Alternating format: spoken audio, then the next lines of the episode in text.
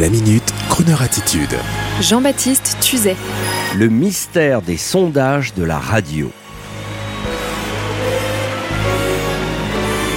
Il y a quelques jours, dans une atmosphère de compétition accrue, les sondages de la radio française sont tombés, comme on aime à le dire, déclarant la radio nationale publique France Inter, première radio de France un événement marquant pour la longue histoire de la radio, une première depuis la création de l'Institut de sondage Médiamétrie.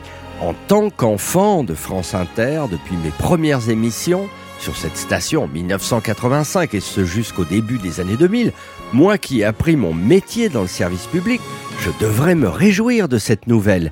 Eh bien, au risque de vous étonner, je l'avoue, j'écoute régulièrement Europe 1. Situé entre le professionnalisme et la convivialité d'RTL, pour qui je suis également fier d'avoir travaillé tout un été, et la liberté et la profondeur de France Inter, Europe 1 est là, et je dois vous avouer que je ne comprends pas pourquoi Europe 1 se retrouve aujourd'hui à un niveau d'audience digne d'une FM musicale commerciale faite de tubes rediffusés automatiquement, avec des promos, des animateurs gentils préenregistrés, des petits flashs d'infos mutualisés.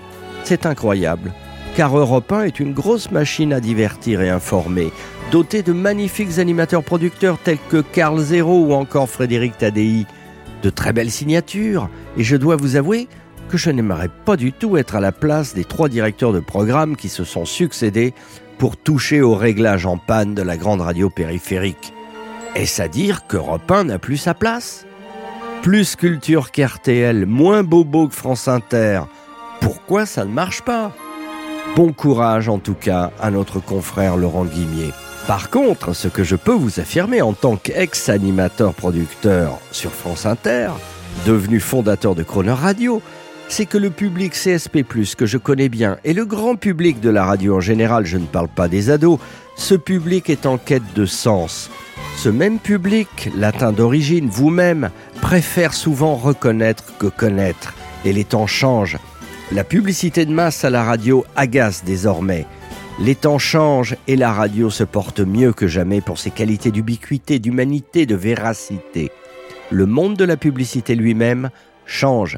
L'ex-union des annonceurs vient de se renommer l'union des marques. Et désormais on parle volontiers de grandes maisons, de qualité premium, de haut de gamme. Le luxe est devenu un mot banni, voire ringard. Times are changing, comme le disait Bob Dylan. Et Crooner Radio, comme tous nos confrères du classique et du jazz, souhaite apporter à ses auditeurs un univers riche en contenu, avec du sens, une unité, une harmonie, un univers cohérent, avec un contenu musical d'exception, rassemblant le meilleur de la variété internationale haut de gamme d'hier et d'aujourd'hui, des chroniqueurs pertinents, une belle information digne de notre service public et des rubriques riches de sens sans parler d'un humour, d'un style propre à la radio.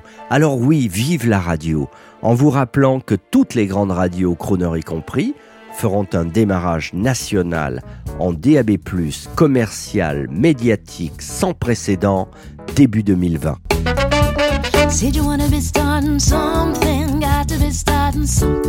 Said you wanna be starting something, got to be starting something. Too hard to get over, too low to get under.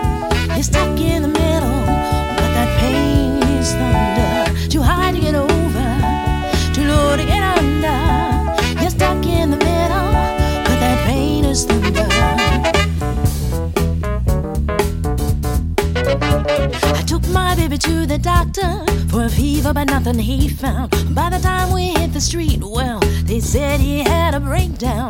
Someone's always trying, start my baby crying, talking, squealing, lying, saying you just wanna be starting something. Said you wanna be starting something, got to be starting something. Said you wanna be starting something, got to be starting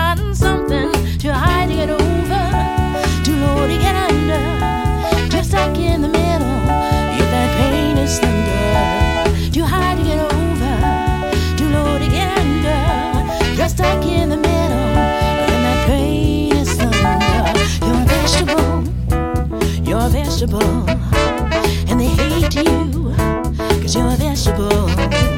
They'd offer you, you're a vegetable, and they hate you, you're a vegetable.